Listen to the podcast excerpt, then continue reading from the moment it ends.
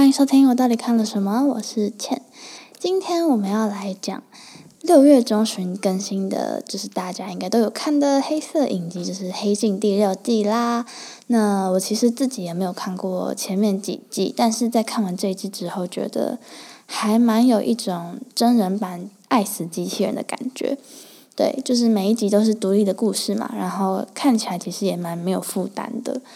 但因为故事有五集的关系，所以我想，呃，其中就挑一个比较喜欢的一集来跟大家做分享。那今天的集数主要我们会分成三个部分。那第一个部分我会先跟大家介绍一下我最喜欢的，就是这五集里面最喜欢的第三集《Beyond the Sea》的内容。那第二部分的话，主要会分享关于这集的幕后资讯，像是灵感的来由，还有故事设定的背景。那第三部分的话，则是简单的总结一下这一季《黑镜》看完的心得，这样子。David 和 Cliff 是两位参与六年太空计划的太空人。那这个任务主要只是修理太空船和例行的检查，所以他们在上太空之前，以他们的外形打造了复制人。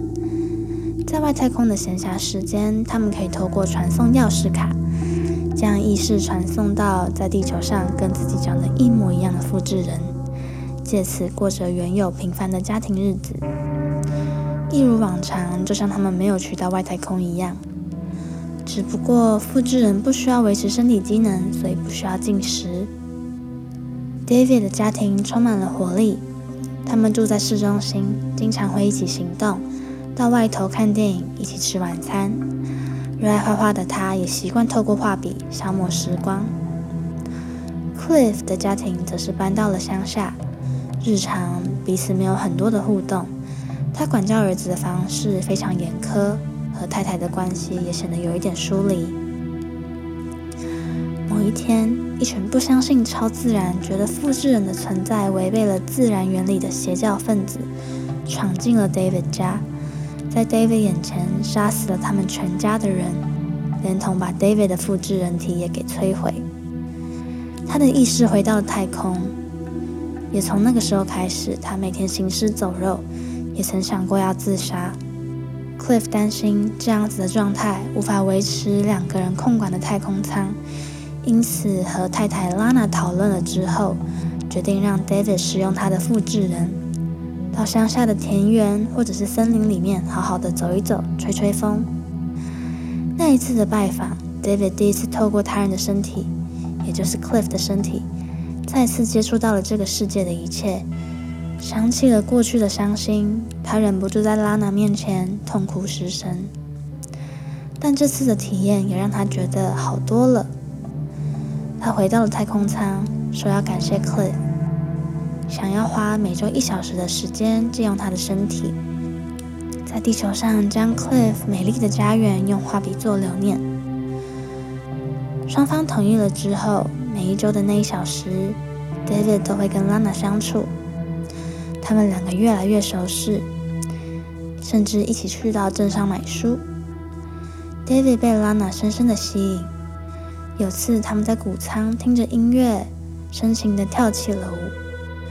只不过在 David 的亲密接触之下，拉娜闪躲了，告诉 David 这是错的。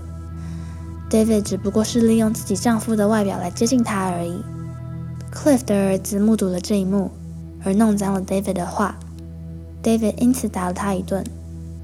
后来，拉娜在气愤之下叫 David 离开，并且告诉了 Cliff 事情的经过，希望这样子的交易可以停止。只不过 Cliff 相信是因为他的儿子本来就很调皮，这样子沟通的失败让 David 还是一周回到地球一次。只不过 Lana 会趁机将儿子带离家中。在无意间，Cliff 发现了 David 的座舱有无数张自己老婆裸露的素描画作，他因此怀疑这两个人有一腿。David 对此否认。不过也说，Cliff 并没有珍惜自己拥有的一切和自己的太太，并且提及到 Lana 不愿意让其他的人碰她的身体。Cliff 在得知一切之后，向 Lana 求证，David 就被迫停止借用 Cliff 的复制人 Cliff 也郑重的声明自己的老婆并不喜欢 David，也对此宣誓主权。但是过了不久，正当 Cliff 在地球上时，David 以紧急修补的需求为理由，传送他回到太空船上。Cliff 到外头检查修补的部分，可是发现一切都很正常。他感到不对劲，立刻再回到太空舱中，发现 David 趁他离开的时候，使用他的钥匙卡，再度以 Cliff 的外表回到了地球。紧张的 Cliff 立刻将自己传回地球。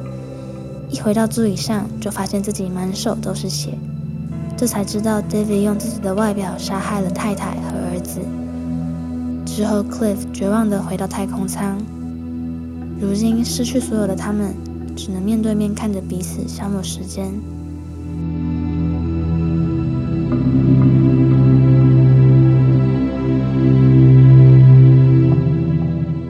Beyond the Sea 刚才有提及到。前面，呃，David 的家人被杀害，主要是因为一群，呃，邪教分子。那这一部分的灵感其实来自于美国加州南部的一个宗教犯罪分子，他们叫做 Manson Family。这个组织主要的信念包括崇尚纳粹、白人优越，还有生存主义。他们在一九六七年成立，收了大约一百人的信徒，年轻女生占大多数。他们的共同点就是他们没有安定的生活水平，大多是独宠，而且被嬉皮的文化深深的吸引，并且认同意识社区。也就是他们为了一致的生活目标，决定要分工合作，打造出一个理想的生活方式。其中领头呢，他叫做 Charles Manson。他在一九六七年从监狱被释放之后，就召集了 San Francisco 地区的辅祭，也就是神父的助手。他告诉这些人，他就是上帝本人。他来到这里是因为末日即将要降临，必须要赶快做准备以及逃生。他们像是影集里面演出的，闯进了好莱坞女演员的家中，并且杀害了共五个人。Manson Family 的罪名包括杀害、破坏公物、偷窃以及贸然攻击等等。另外一个在这个影集的制作方面，我觉得比较特别的是，这个故事它写发生在一九六九年。但是那个宇宙并不是我们现在所存在的，也就是，也就是你现在正在收听 podcast 的这个世界。它表示这个影集是发生在复古未来主义之下。但什么叫做复古未来主义呢？其实讲的有点像是我们现在说的平行时空，也就是说，在现在的创作里面运用以前艺术家对于未来的想象，像是其实在一九六零。大概在一九六零年左右的时候，有兴起一阵风潮，就是有许多电影导演、科学小说家，还有艺术家等等的，他们开始对于未来的发展有所揣测。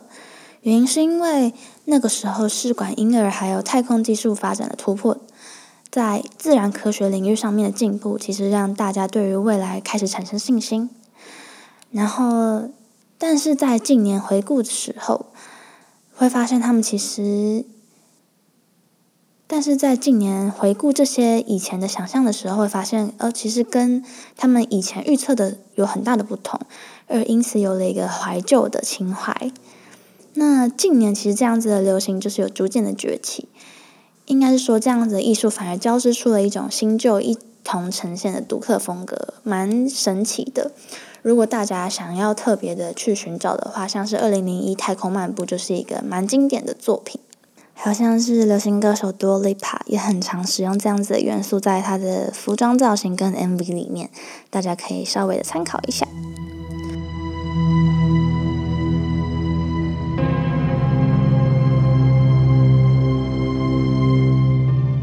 那最后呢，我想要稍微的总结一下，因为之前其实跟别人讨论到相关的黑色幽默类的影集的时候，就有被推。可是我其实看了第一季第一集，就是关于总统的女儿要变成猪的那一集，印象中对就没有看下去了。我看完那一集之后，但这次看其实算是有点出乎意料，因为以五集来说的话，像是第一集的前面我就觉得蛮诡异的，然后也很好奇会怎么样收尾，但也还蛮符合预期的，就是收尾真的有点难收。我觉得他们已经收的算不错了。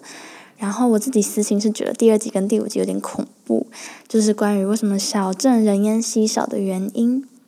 其实答案就是在你家。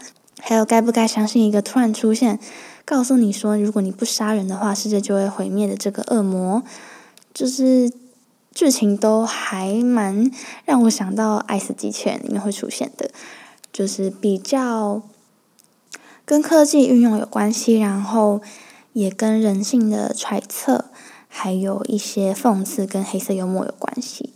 那整集的第六季看完之后。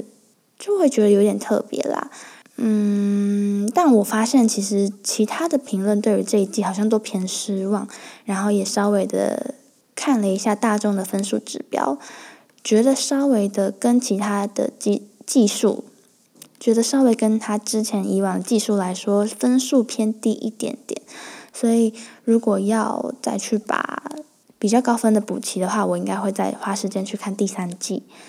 然后，如果你也喜欢这样子类似的题材的话，我是蛮推荐《Inside Number Nine》，就是中文翻作叫做《第九号房》，它也是独立的影集内容。